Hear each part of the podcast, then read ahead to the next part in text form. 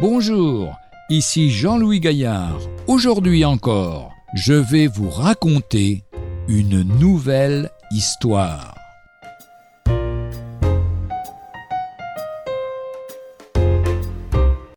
La conversion de Jacques. Ruth était une croyante, Jacques était un incrédule. Sourde à tout conseil, la jeune fille s'obstina dans sa propre volonté. Elle l'épousa. Au mépris de l'enseignement de la parole de Dieu, comme 2 Corinthiens 6,14, ne vous mettez pas sous un joug mal assorti avec les incrédules. Il n'est pas inutile de le rappeler ici. Le jeune époux ne tarda pas à montrer ses vrais sentiments. Il finit par interdire à sa femme d'aller dans un lieu de culte. Elle répliqua avec vivacité. Il la frappa. Pour la première fois sur son visage qui l'avait charmée, elle découvrit une expression cruelle. Elle céda et garda secrète toute l'amertume de son cœur. L'homme le sentit et s'en aigrit. Plus de caresses, plus de douces paroles, des injures, des blasphèmes et des coups. Un soir, une voisine vint inviter Ruth à des réunions d'évangélisation. La jeune femme secoue la tête, découragée. Inutile, Lucie. Jacques m'a dit qu'il m'assommerait si je retournais à une réunion, et je sais qu'il est un homme à le faire. Vous serez de retour avant qu'il ne rentre du travail. Ne m'avez-vous pas dit que vous étiez une chrétienne? Effectivement, je l'étais. Eh bien, j'irai. Elle alla. Elle entendit la parole de Dieu, et ce fut pour elle comme une pluie sur une terre desséchée. Psaume 72, verset 6. Lorsque Jacques rentra le soir, il remarqua que sa femme paraissait plus heureuse que de coutume. Il ne voulut pas la questionner, mais il se promit de surprendre le secret de cette joie. Le soir suivant, Ruth retourna à la réunion. Il est bon, disait-elle à sa voisine, de sentir que j'ai un ami, un ami céleste qui ne peut me tromper. Ruth sortit un peu avant la fin de la réunion. Mais quand elle s'approcha de sa demeure, elle vit sur le pas de la porte son mari qui l'attendait. Il s'effaça pour la laisser entrer, verrouilla la porte. D'où viens-tu? demanda-t-il d'une voix calme. De la Réunion. Très bien. Tu as eu ton plaisir? Tu dois le payer. Écoute, Jacques, dit-elle, suppliante. Inutile. Nous ne décrirons pas la scène de violence qui suivit. Après l'avoir roué de coups, le tyran la repoussa du pied et sortit.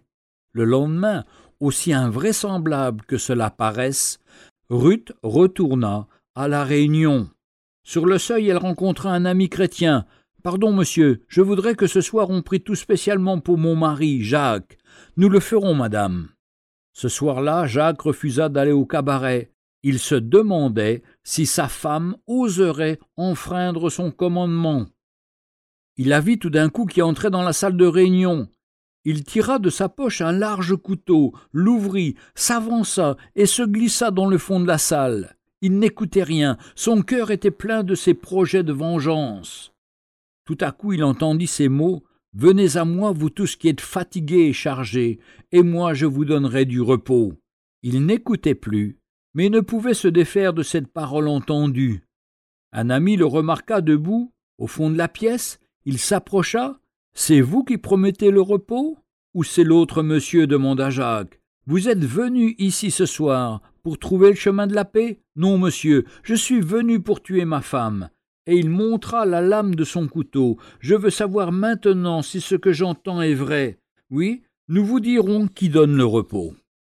Jacques écoutait le chant du dernier cantique. Le prédicateur se leva. Une femme demanda que l'on prît instamment ce soir pour son mari Jacques. L'homme tressaillit. La prière s'éleva vers Dieu dans un silence recueilli. La réunion était finie. Quelques amis entourèrent l'homme qui se hâtait vers la porte.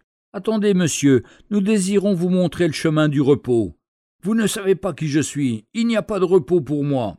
On lui parla de Jésus, qui purifie le pécheur par son sacrifice. Ce n'est pas moi, disait Jacques, je voulais tuer ma femme.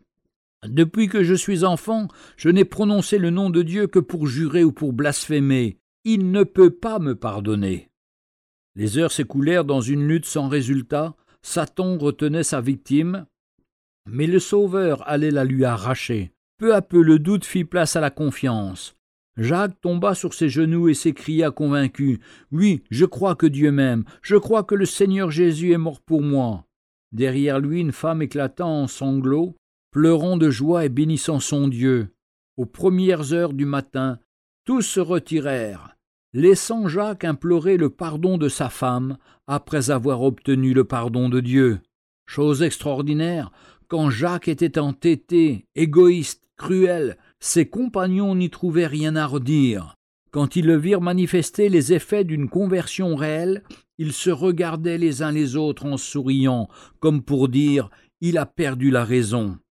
La prédication de la croix est une folie pour ceux qui périssent, mais pour nous qui sommes sauvés, elle est la puissance de Dieu.